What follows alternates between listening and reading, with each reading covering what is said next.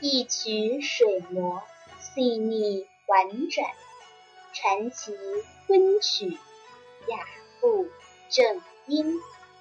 这里是中国昆曲社电台，我是苏苏。今天是正月十五元宵佳节，在此，苏苏与小伙伴们祝您平安幸福，阖家团圆。那么现在，就让我们一起去看看昆曲与元宵节相关的那些展物。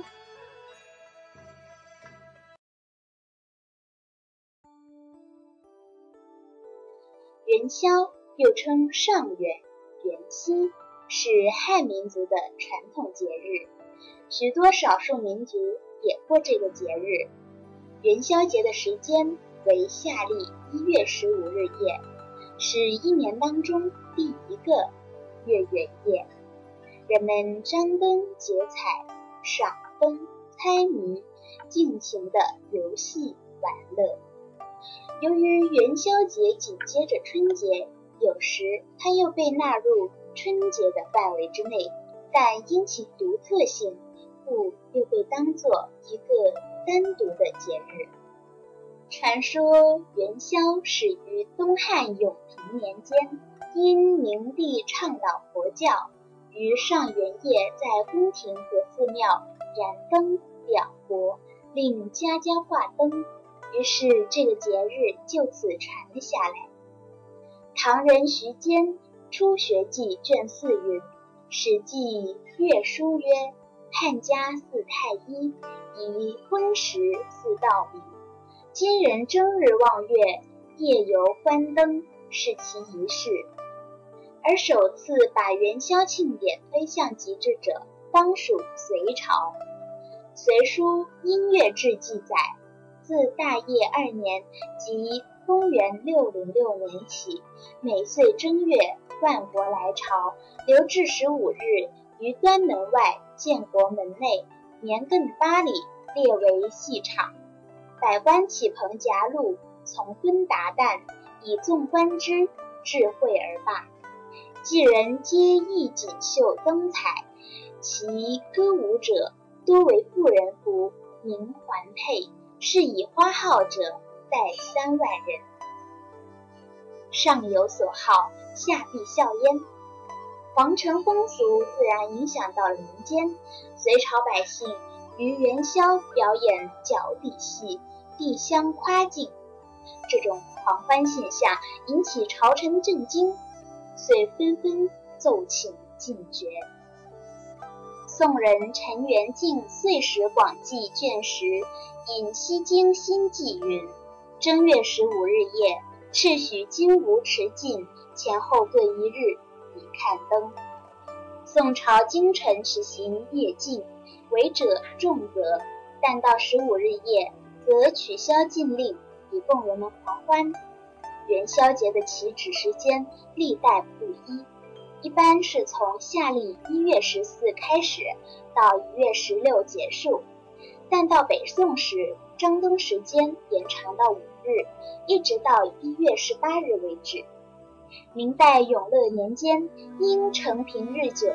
国家繁复，便于永乐七年即一四零九年正月十一日下诏，把元宵节的时间延长为十日，给官员们放假休息，给百姓们从他饮酒作乐，快活，尽情的狂欢。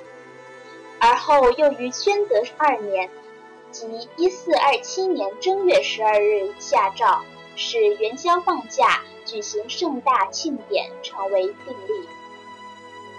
永乐以后，把元宵节的时间延长到十日，期间百官放假，民间放灯，不禁饮酒作乐。明代对元宵节的重视由此可见一斑。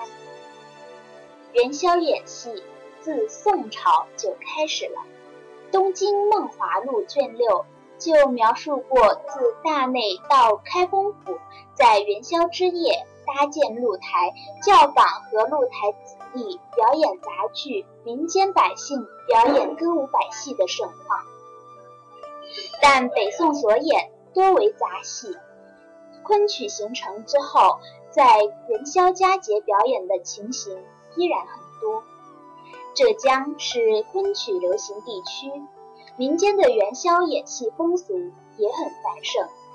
名人张岱《陶庵梦忆卷四《岩柱庙条》就记载过绍兴岩柱庙元宵节赛神演戏的情形。陶偃司徒庙。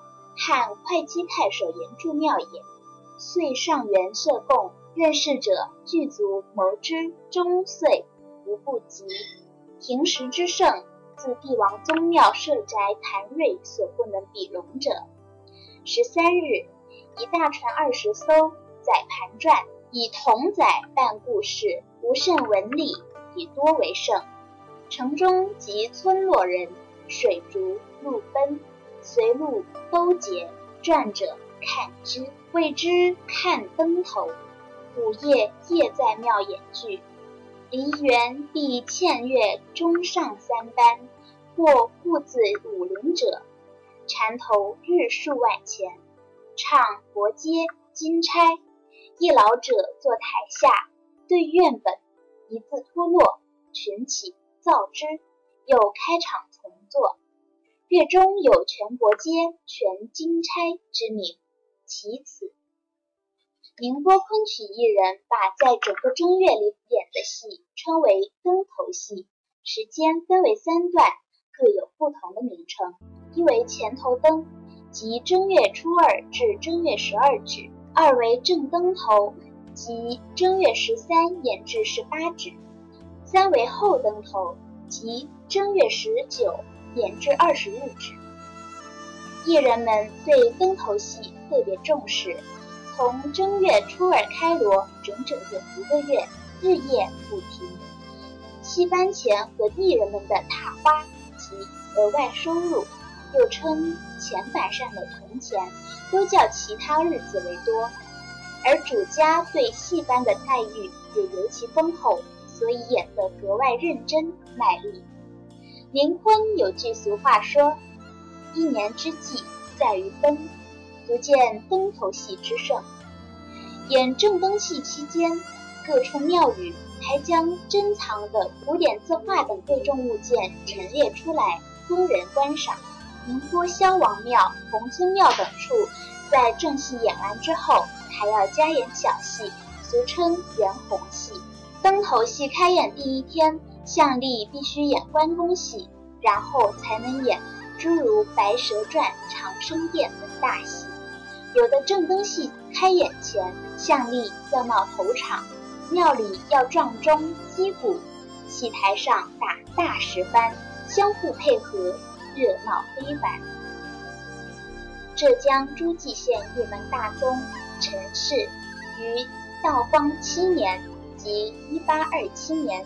专立元宵悬灯演剧铸田碑记，碑文云：“元宵令节也，踏灯庆赏为生平盛世。汉唐以来言而未改。族中长老对歌台存迹深为遗憾，便倡议捐资，新置十九亩田，交由寺内执年者轮值，为元宵悬灯演剧之用。民间演戏。”一方面是为了祭祀神灵，另一方面是要借助节日的消闲进行娱乐。官宦人家在元宵节也要演戏大庆，《红楼梦》中便有多处描写贾府过元宵节演戏的情形。贾府元宵演戏不止一班，梨香院给贾母贺岁也带了一班演员。一时，梨香院的教习带了文官等十二人，从游廊角门进来。婆子们抱着几个软包，因不及抬箱，估料着贾母爱听的三五出戏的彩衣包了来。婆子们带了文官等进去见过，只垂手站着。贾母笑道：“大正月里，你师傅也不放你们出来逛的，你等唱什么？”方才发出八意，闹得我头疼。咱们清淡些好。你瞧瞧，薛姨太太、这李沁家太太都是有戏的人家，不知听过多少好戏。这些姑娘们都比咱们家姑娘见过好戏，听过好曲子。如今这小戏子又是那有名玩戏家的班子，虽是小孩子们，却比大班还强。咱们好歹别落了褒贬，少不得弄个心眼儿的，叫方官唱一出《寻梦》，只提琴至管萧何，笙笛一概不用。文官笑道：“这也是的，我们的戏自然不能入姨太太和亲家太太姑娘们的眼。不过听我们一个发脱口齿，再听一个喉咙罢了。”贾母笑道：“正是这话呢。元宵佳节也是喜庆团圆的日子，梨香院送来的戏目也体现了这个主题。《西厢记》《西楼记》《牡丹亭》等戏中的出没。”均与元宵节的喜庆气氛相融合。明清时期，许多小说都有关于元宵表演昆曲的描写，如《清人陈僧品花宝鉴》第二十六回，却说秦言在华府，因元宵之日，华公子命其与巴陵演戏。是是日，秦言身子不坏，且兼感伤往日。是以神情寂寞，兴致不佳。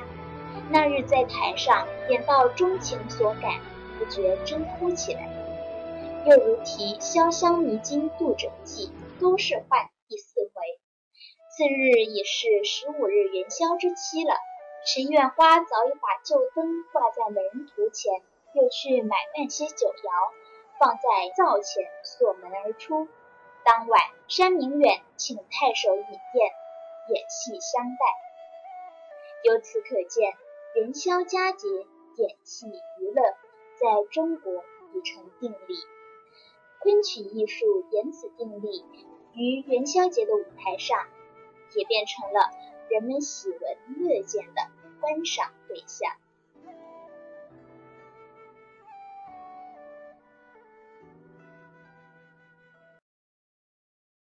本期文案选自。昆曲与民俗文化，作者王廷信。更多精彩内容，请关注中国昆曲社微信公众账号，输入“昆曲社”的全拼，就可以订阅有声有色、赏心悦目的大雅昆曲微刊了。感谢您的聆听，我们下期再见。